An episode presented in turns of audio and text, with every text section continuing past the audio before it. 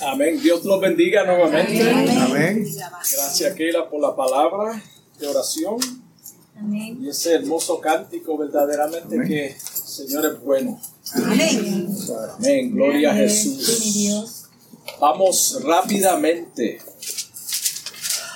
a ir al libro de Apocalipsis, capítulo 3, y todavía estamos con la iglesia en la iglesia de Sardis. Gloria a Jesús. Estamos en la iglesia de Sardis. Y vamos a concluir esta segunda parte de este mensaje. La palabra de Dios lee en el nombre del Padre, del Hijo y del Espíritu Santo. Escribe al ángel de la iglesia en Sardis, el que tiene los siete espíritus de Dios y las siete iglesias, estrellas, dice esto. Yo conozco tus obras, que tienes nombre de que vives y estás muerto. Sé vigilante y afirma las cosas que están para morir, porque no he hallado tus obras perfectas delante de Dios. Acuérdate, pues, de lo que has recibido y oído, y guárdalo, y arrepiéntete, pues si no velas, vendré sobre ti como ladrón, y no sabrás a qué hora vendré sobre ti. Pero tienes unas pocas personas en Sardis que no han manchado sus vestiduras, y andarán conmigo en vestiduras blancas, porque son dignas. El que venciere será vestido de vestiduras blancas, y no borraré su nombre del libro de la vida, y confesaré su nombre delante de mi Padre y delante de sus ángeles. El que tiene oído, oiga lo que el Espíritu dice a las iglesias. Gloria a Jesús. La semana pasada dijimos que en el año 549 antes de Cristo, los soldados medos persas de Ciro entraron o invadieron la ciudad de Sardis porque se habían descuidado. Ahí fue donde nos quedamos la semana pasada. Ellos se habían descuidado. Acuérdate que estaban demasiado desconfiados en la montaña, la altura donde ellos habitaban, donde estaba la ciudad, donde estaba esta iglesia. So, ellos bajaron la guardia, la guardia. Luego, en el año 218 después de Cristo, Antíoco el Grande capturó la ciudad por la misma razón. So volvieron a ser invadidos. Esto es una reflexión de lo que acontece hoy en día, donde los creyentes estamos descuidados. Ya no se enseña el, se señala el pecado como lo hacíamos en tiempos pasados. Ya eso es algo del olvido. Estamos en el tiempo de la gracia. Tú puedes vivir como tú quieras y eres salvo porque aceptaste a Cristo. Esto es una mentira del mismo Satanás. Cuando los inconversos vienen y hacen profesión de fe, no hay una transformación interna. Esto es lo que estamos viendo hoy en día. No hay un cambio de vida. Yo me acuerdo cuando yo me convertí al Señor, el Señor me transformó inmediatamente. Hubo un proceso de santificación y lo continúa haciendo hasta el día de hoy. Pero hubo un cambio inmediato en mi vida. Mi corazón fue transformado. Pasa el tiempo y siguen igual. No vemos los frutos del Espíritu hoy en día cuando vienen las personas al Señor. Hermano, esto es una indicación de que no hay una verdadera conversión. Es, esto también se debe en parte por la falta de enseñanzas bíblicas y el discipulado. Esto también tiene que ver mucho con lo que está aconteciendo.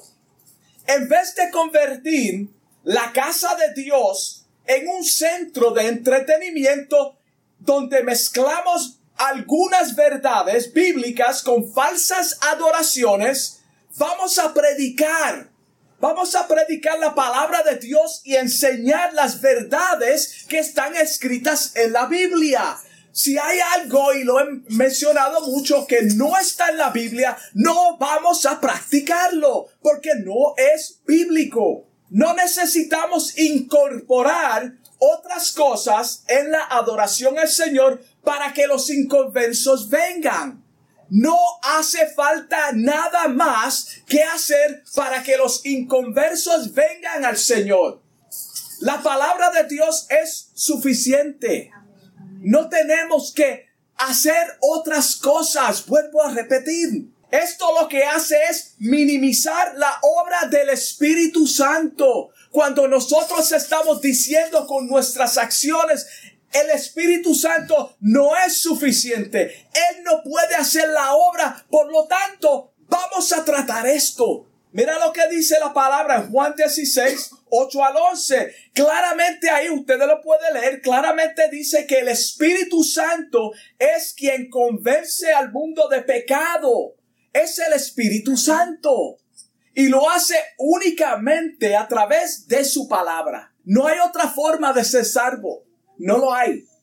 Eh, no es con miedo. No es decir, Puerto Rico está temblando. Por lo tanto, vengan a la iglesia. Eso va a llenar las iglesias, sí, pero no es una verdadera conversión. Ahora mismo, mientras nosotros estamos hablando, yo te aseguro a ti que no hay capacidad en muchas iglesias en la isla de Puerto Rico. ¿Por qué? Porque tienen miedo. No es porque el Espíritu Santo lo has atraído a través de una conversión. Hay una diferencia y esto es lo que estamos hablando, hermano. La palabra de Dios es que transforma el corazón del ser humano. Si el ser humano no acepta a Dios en tiempos buenos, cuando el Espíritu Santo está tocando a la puerta, menos lo va a aceptar en tiempos malos, hermano. Menos, porque es una falsa conversión no es genuina. Esto suena duro, pero es verdad. Ten un poco de misericordia, hermano Freddy. El Señor va a tener misericordia en sus juicios. Se van a desatar y esa es la misericordia de Dios. Mira cómo dice Juan 8:32 y conocerás la verdad y la verdad os hará libre. ¿Libre de qué? Es la pregunta. ¿De qué yo necesito ser liberado? Yo no estoy en una prisión. Espiritualmente sí estamos muchos en prisiones espirituales. Hay muchas personas que no han nacido de nuevo, están en congregaciones, están impresionados porque están todavía atados. No hay una verdadera transformación, libres de la mentira. Os hará libre de la mentira, del engaño, de la religión. La religión no es buena, hermano. La palabra de Dios es buena. Los religiosos fueron atacados constantemente por Jesucristo. Él vino a atacar, a romper todo, toda religiosidad del ser humano, hermano. Por eso los fariseos no se llevaban con él. ¿Qué es la verdad? Juan 17, 17. Esa es la verdad. Mira cómo dice Jesús orando al al Padre por los discípulos y por cada uno de nosotros, hermano, en esta, cuando usted tenga tiempo, léese el capítulo 17. Es Jesucristo intercediendo por nosotros, como leyó Leila en, en Efesios. Jesucristo intercedió por nosotros y aún lo sigue haciendo. Mira cómo le dice al Padre, referente a los discípulos y a cada uno de nosotros, santifícalos en tu verdad. ¿Tú sabes lo que es eso? Que el Hijo de Dios, hermano, Dios encarnado, el verbo, interceda por ti al Padre, diga, santifica al hermano Freddy en tu verdad. Tu palabra es la verdad. Tu palabra es la verdad. Tu palabra es verdad, no la verdad. Primero dice, santifícalo en la verdad. ¿Por qué? Porque la verdad. Porque hay muchas verdades según el hombre, pero hay una sola absoluta verdad que es la palabra de Dios. Por eso el versículo dice, tu palabra es verdad, punto, no la verdad. Primero dice, santificados en la verdad. ¿Por qué? Por lo que dijimos, hay muchas verdades según nosotros. Romanos 10, 17, mira cómo dice. Romanos 10, 17. Así que la fe es por el oír y el oír por la palabra de Dios. Si tú te das cuenta, todas estas cartas, Dios termina de, o Jesucristo termina diciendo, el que tenga oído, oído de qué? De la palabra que se está predicando. El que tenga oído, el que escuche, no el huracán, no el terremoto, la palabra de Dios. No, hermano, muchos están escuchando el temblor de tierra. Esa no es la verdad que habla Jesucristo. El libro de Hechos, capítulo 2, 47. Hechos 2.47, mira cómo dice, el Señor añade cada, añadía cada día a la iglesia los que habían de ser salvos. El Señor añadía, no incorporaban cosas para traerlos. El Señor añadía cada día a la iglesia los que habían de ser salvos. ¿Cómo lo hacía? A través de la palabra, a través del evangelio que predicaban los apóstoles. Si quieres llenar templos con personas que, que se dicen ser cristianos y no lo son, sigue diluyendo el mensaje. Sí se van a llenar, hermano. Sigue diluyendo el mensaje, sigue trayendo cosas que van a, a, acariciar al pecador para que se sienta cómodo, para que no se sienta, hermano, que está siendo atacado por la palabra de Dios. Pero sabrás que Dios te va a llamar a cuenta. Dios va a llamar a cuenta a cada persona que está predicando un evangelio diluido. Mira cómo dice Jeremías 23.1. Jeremías 23.1. Hermano, tú sabes que cuando la persona no predica la palabra de Dios tal como está, lo que está haciendo es disparciendo las ovejas. Lo que está es engañando al pueblo. Está tirando al pueblo al lobo. Dice, hay de los pastores que destruyen y dispersan las ovejas de mi rebaño, dice Jehová. Por tanto, así ha dicho Jehová, Dios de Israel, a los pastores que apacentan mi pueblo. Vosotros, ustedes, dispersáis mis ovejas y las espantáis y no las habéis cuidado. ¿Cómo es que cuidamos las ovejas? A través de la palabra de Dios, el alimento. Amén. He aquí yo castigo la maldad de vuestras obras, dice Jehová. Mira el castigo que hay, hermano. Esto es serio. Si tú entras a un lugar donde no se está enseñando la palabra del Señor, sal corriendo de ahí. Sal corriendo, hermano, porque estamos viviendo en tiempos donde nosotros necesitamos escuchar la verdad, hermano. Hermano, la verdad duele, pero es necesaria. Hay que escucharla y tenemos que absorber esa verdad. El apóstol Pablo aconseja al joven Timoteo que tengas cuidado con los muertos vivos, amadores de sí mismos. Acuérdate que el mensaje es los muertos vivos. Los muertos vivos. Parece una contradicción, pero Jesucristo no se contradice. Él sabe lo que está diciendo. Él dice, ustedes parece que tienen vida, pero están muertos. Segunda de Timoteo 3.5 dice que tendrán, hablando de estos pastores, estos hermanos, tendrán apariencia de piedad. Una apariencia de piedad verdaderamente nos llama la atención. Verdaderamente que ese hermano, ese hermano es humilde. Verdaderamente que está lleno de la unción de Dios. Mira cómo grita. Mira cómo da al púlpito. Hermano, verdaderamente esa es la unción de Dios. Hemos estado ahí. Coge una lata de, de, de Coca-Cola. Vaciada en un vaso la espuma va a subir hasta el tope, hermano, y se va a desbordar. Cuando eso baja, lo que hay un poquito de soda nada más. Eso es lo que hace esto. Son falsas adoraciones, hermano. Mucha gritería, mucha cosa, pero no hay presencia del Espíritu Santo. Cuando el Señor dice, yo conozco tus obras, es porque Él sabe que lo que se está haciendo no es de acuerdo a su voluntad, hermano. Y Él se dirige a esta congregación para que corrijan eso, hermano. No es para condenarlo, para que nunca se levanten. Es para que corrijan. También le dice el apóstol Pablo, a estos evita. No te unte con ellos. Sal corriendo. El Señor se les presenta a esta iglesia como el que tiene los siete espíritus de Dios. Wow, ¿qué significa esto? ¿Acaso hay, hay siete espíritus santos? No, eso no es lo que está enseñando la palabra. Y las siete estrellas. Él tiene los espíritus de Dios y las siete estrellas. En Apocalipsis 1, versículo 20, claramente dice que las siete estrellas son los ángeles o pastores de la iglesia. Esto no es un misterio, no es un secreto que únicamente el predicador puede revelarlo, hermano. Está en su Biblia. Esos son los ángeles. Los siete espíritus de Dios habla de la plenitud del Espíritu Santo en su totalidad, en su totalidad, en su manifestación completa, hermano. Usted sabe que el Espíritu Santo es más que lo que muchas personas piensan.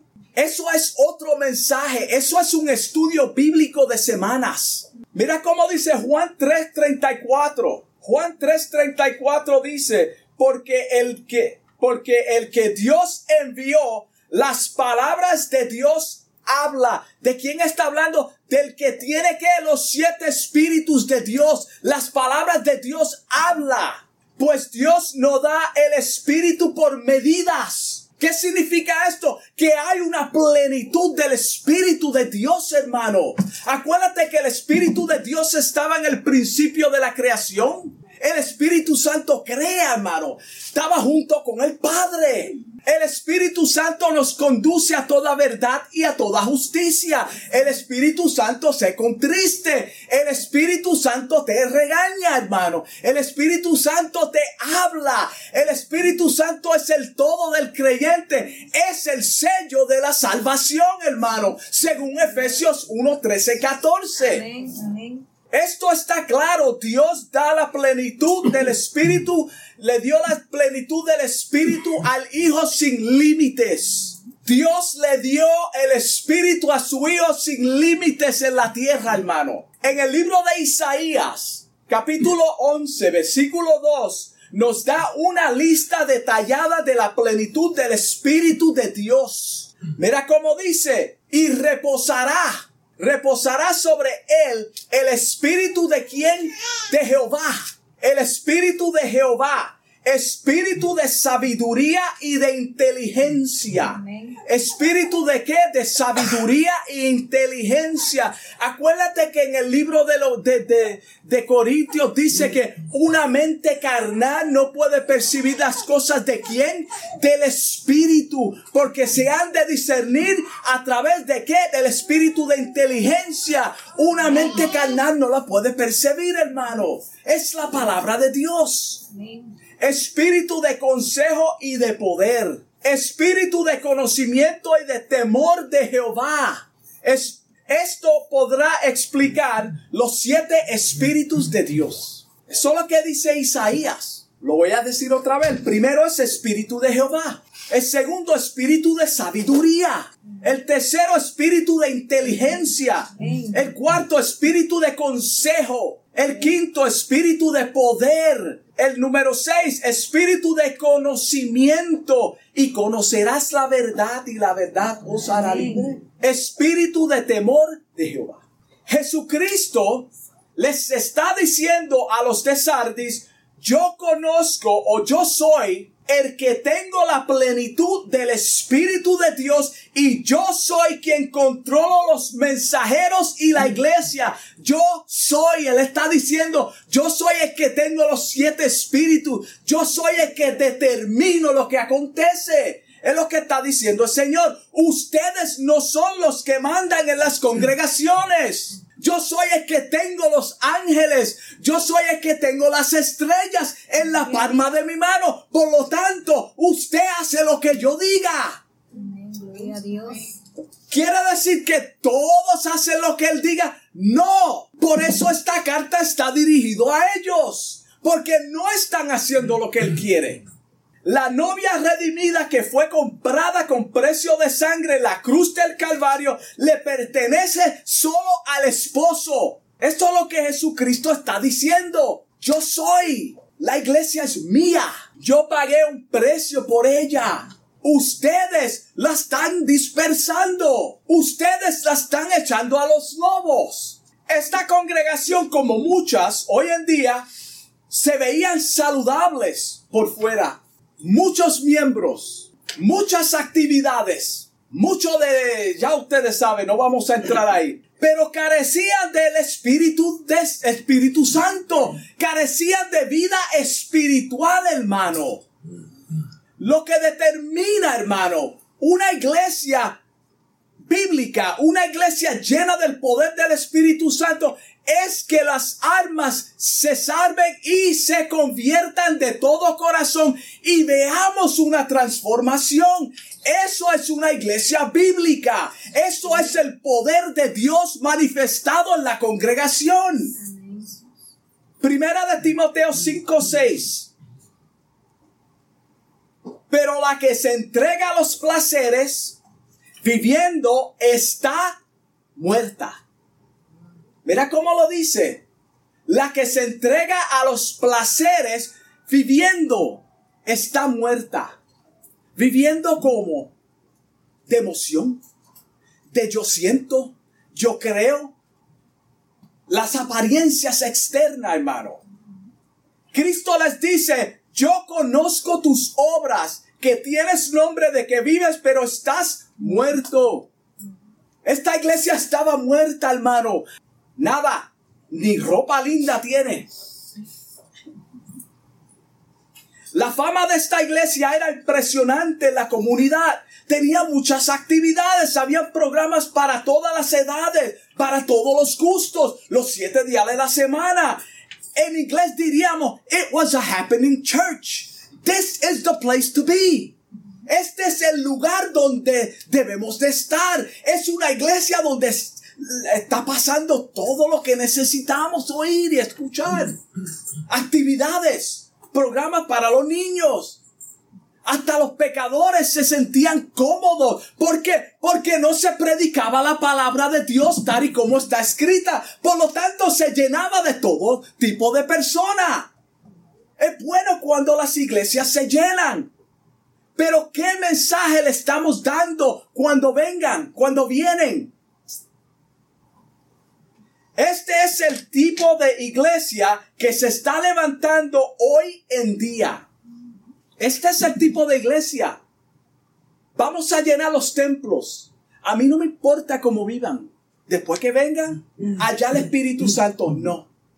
La palabra de Dios le corresponde al predicador predicarla tal y como está escrita. Es la responsabilidad de los líderes enseñar correctamente la Biblia, hermano. Si hay algo que está mal, hay que corregirlo. Aparentemente el Espíritu de Dios se estaba moviendo en los servicios en este lugar.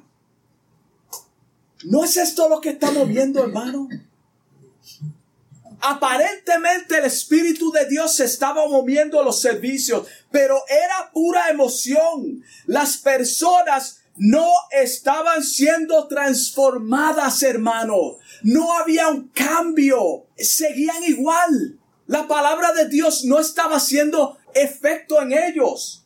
Seguían siendo muertos vivos. Nada cambió muertos vivos. Hermanos, las apariencias engañan. Por eso nosotros no podemos dejarnos llevar por las apariencias. Nunca te enamores a primera vista de, de lo que una persona diga o haga. O, o hermano, dale tiempo al tiempo. Mira los frutos. Mira si traza la palabra. ¿Cuál es su vocabulario diario? ¿Cuál es su conducta diaria? ¿De qué habla? ¿De qué habla? ¿Qué tema le interesa en un, daily basis? Diaria. ¿Cuál es su tema? Esos son los frutos del Espíritu, hermano. Esto es lo que la iglesia debe de estar buscando, hermano.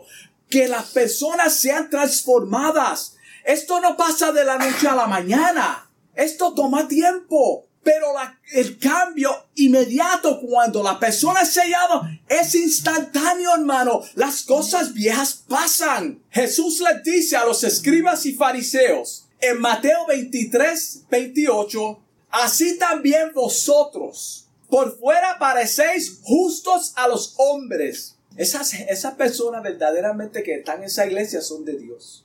Verdadera, tú sabes que cuando, antes de yo convertirme al Señor, un paréntesis, yo pensaba que todo el mundo que iba a la iglesia era una persona buena. Siempre pensé eso, yo los veía como, wow, esa gente son santos, van, van al cielo y yo estoy perdido. En verdad yo estaba perdido, pero ellos también. Ellos eran muertos vivos. Yo no pretendía ser un vivo, yo era muerto. Pero ellos, hermano, la hipocresía. Yo me acuerdo cuando, esto fue en Puerto Rico, antes de mi conversión, un muchacho, un hijo de un pastor, él me invitó a ir con él a San Juan y yo fui con él. Él abrió la Biblia, hermano. Y en la Biblia tenía media onza de marihuana. Delante de Dios estoy hablando, hermano. Si esto es mentira, que Dios me castigue. Y tú sabes que yo me quedé sorprendido. Y pegamos a fumar. Y yo le digo, wow, pero tú no estás en la iglesia. Es sí, yo voy, pero mi papá es pastor, pero yo en verdad. Hermano, esto es lo que estamos diciendo. Es mejor que tú no vayas, hermano.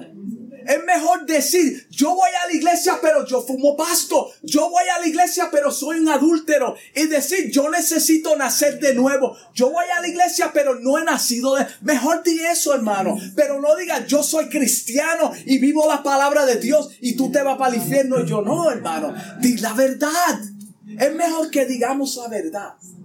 Tú sabes, cuando yo estaba descuidado, yo le decía a las personas, yo no estoy viviendo como debo. Pero tú, lo que tú necesitas, tu respuesta a tu problema está en Cristo. Yo te lo digo otra vez, no estoy viviendo como debo, pero esto es lo que tú necesitas hacer. Busca del Señor. Mira la diferencia. En vez de proyectarme como una persona ya salva y santa y, que estoy viviendo para Dios, la persona va a tener un, conflicto de, de eh, pero yo, yo estoy confundido. Tú vas a la iglesia, pero hermano, la verdad, la verdad. Debemos de siempre andar con la verdad. Pero por dentro estáis llenos de hipocresía y de iniquidad. Mira cómo el Señor les dice. Tú sabes lo que decir a una persona que tú la ves en el momento saludable y parece una persona espiritual y de Dios. Tú estás muerto por dentro. Dios, tú no, tú no tienes a Dios en tu vida. Eso es lo que dice el Señor de esta iglesia. No lo digo yo. Lo que determina la espiritualidad, como dijimos antes, de un individuo o una iglesia es que el Espíritu Santo esté transformando los corazones y que la palabra del Señor esté siendo predicada tal y como está escrita, hermano. Mira cómo dice Gálatas 5:25 si vivimos por el Espíritu, andemos también por el Espíritu. Jesucristo no le dijo a esta iglesia, ustedes están en el Espíritu. Ellos no andaban en el Espíritu. Ellos no vivían en el Espíritu. Eran unos muertos vivos. Se congregaban, hermano. Una congregación de muertos. Como enseña la palabra, como enseña la primera parte de este versículo 16 de Juan. Juan 16, 13 dice, él os guiará a toda verdad, a toda verdad, hermano. Él os guiará a toda verdad. Siempre dándole la gloria a Él. Tú sabes que el Espíritu Santo testifica a favor de los creyentes. Cuando Jesús fue bautizado, ¿quién testificó a su favor?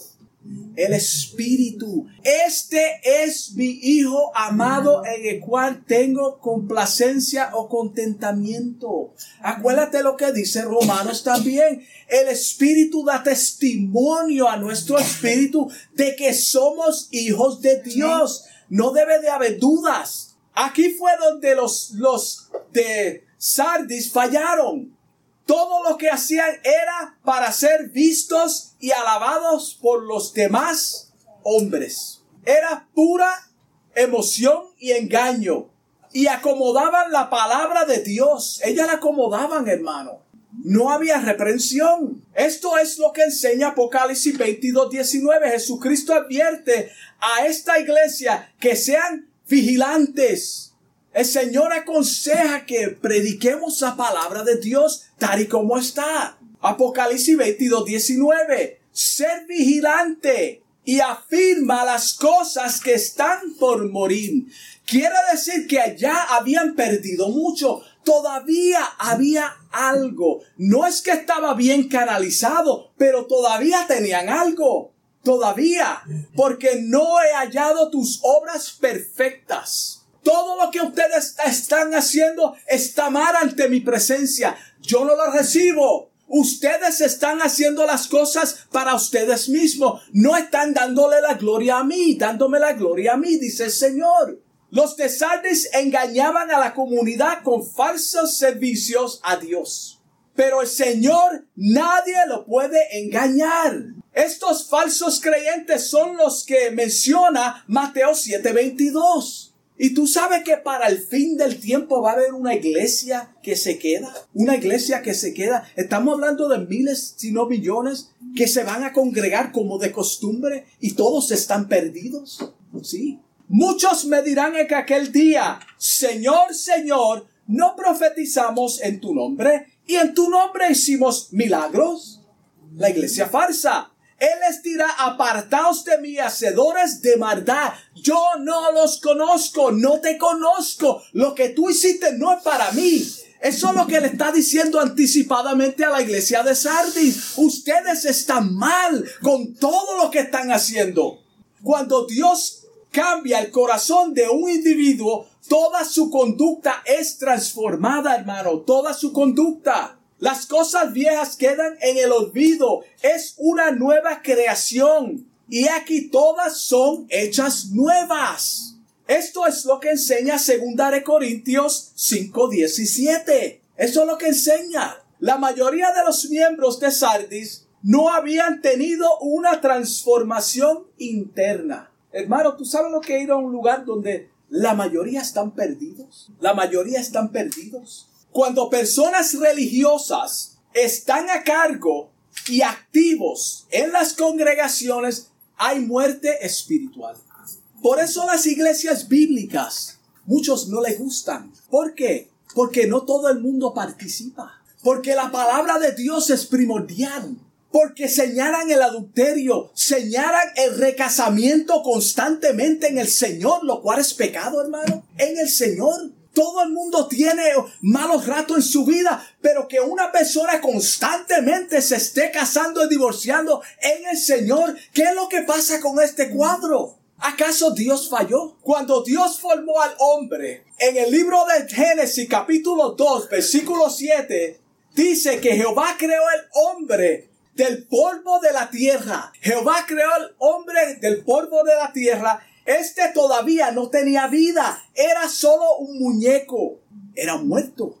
No tenía vida. Cuando Dios sopló en su nariz aliento de vida, entonces fue que el hombre fue a ser un ser viviente. Fue cuando Dios sopló en su nariz aliento de vida, hermano. Si el Espíritu de Dios no habita, no, no habita, en el cuerpo de la persona, en la vida de la persona, la persona está muerta espiritualmente. Es solamente cuando el Espíritu Santo hace morada en, la persona. Por eso hay muchas personas que si no han nacido de nuevo, hermano, por más religioso que sean, están muertos espiritualmente. El diagnóstico de Sardis es que a pesar de tener nombre de que viven, estaban muertos. No hay mención de falsas doctrinas, tampoco de ataques de parte de Satanás. Si tú te das cuenta, no hay nada de eso en esta carta. No hay ninguna falsa religión que, que, tenemos que velarnos. Esto da a entender que esta congregación era completamente impía, completamente impía. Lo poco que les quedaba estaba mal intencionado. Por eso el Señor le está diciendo, todavía hay esperanza. Para no caer en, los, en, lo mismo, en el mismo estado que Sardis, cada uno de nosotros tiene que velar por su vida espiritual, hermano. Tenemos que velar nuestra vida espiritual. El hecho de que seamos salvos, no podemos tirarnos para atrás y no orar, no escudriñar la palabra, no buscar al Señor, no congregarnos, hermano. Esto es parte de, de, ser salvos. Mira cómo dice Hebreos 2.3. Por tanto, es necesario que con más diligencia atendamos a las cosas que hemos oído, no sea que nos deslicemos Porque si la palabra dicha por medio de los ángeles fue firme y toda transgresión y desobediencia recibió justa retribución, ¿cómo escaparemos nosotros si descuidamos una salvación tan grande? En otras palabras, esto costó sangre. Y nosotros la estamos tirando por inmunda, viviendo como no queremos, hermano. No teniendo en cuenta que Jesucristo pagó un precio grande para que nosotros fuésemos salvos. Gloria a Dios, amén. La cual habiendo sido anunciada primeramente por el Señor, nos fue confirmada por los que oyeron. Los apóstoles. ¿Quiénes llevaron la palabra?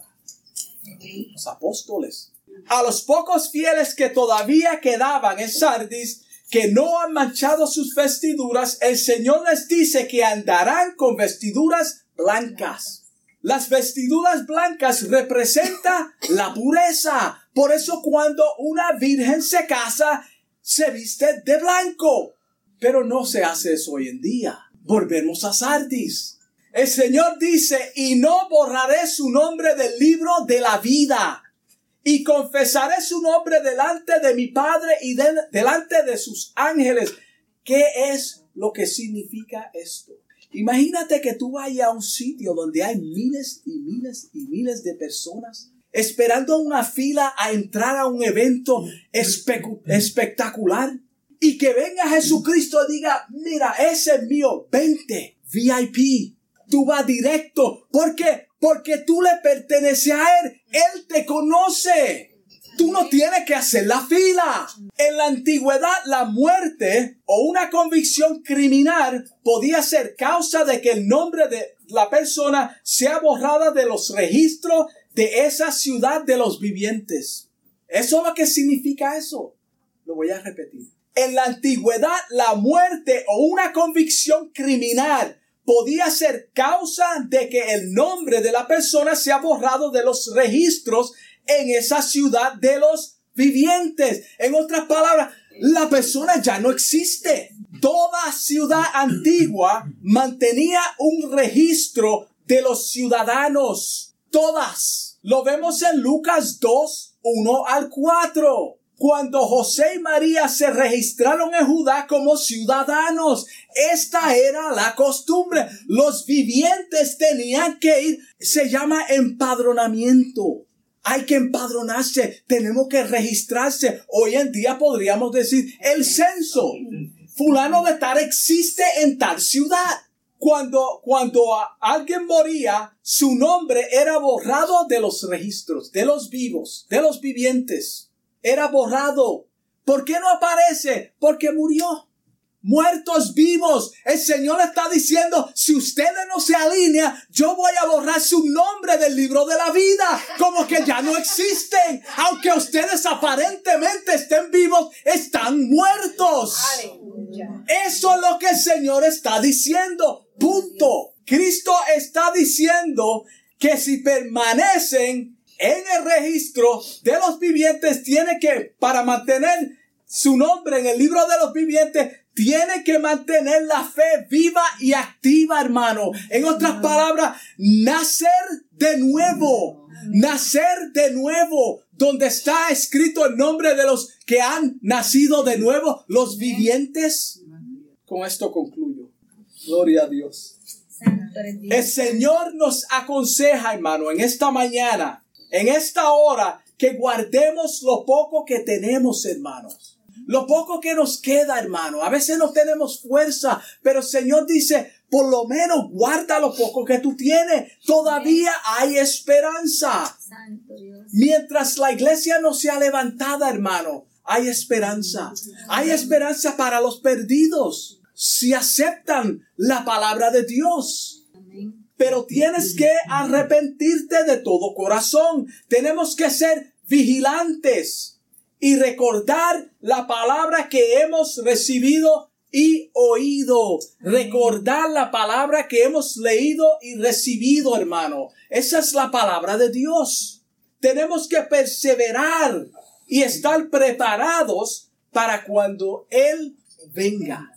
No estando preparándonos. Hay una diferencia, hermano. antes de venir a- al servicio, yo me estaba preparando.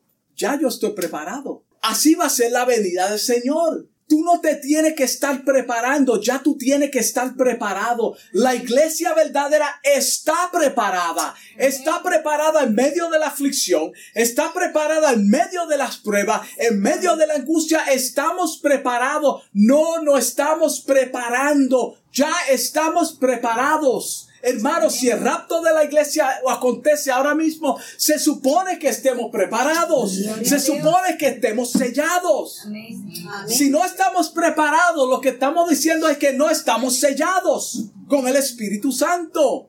Y si tenemos el Espíritu Santo, estamos preparados, hermano. La santificación es todos los días. Esa es otra cosa, hermano.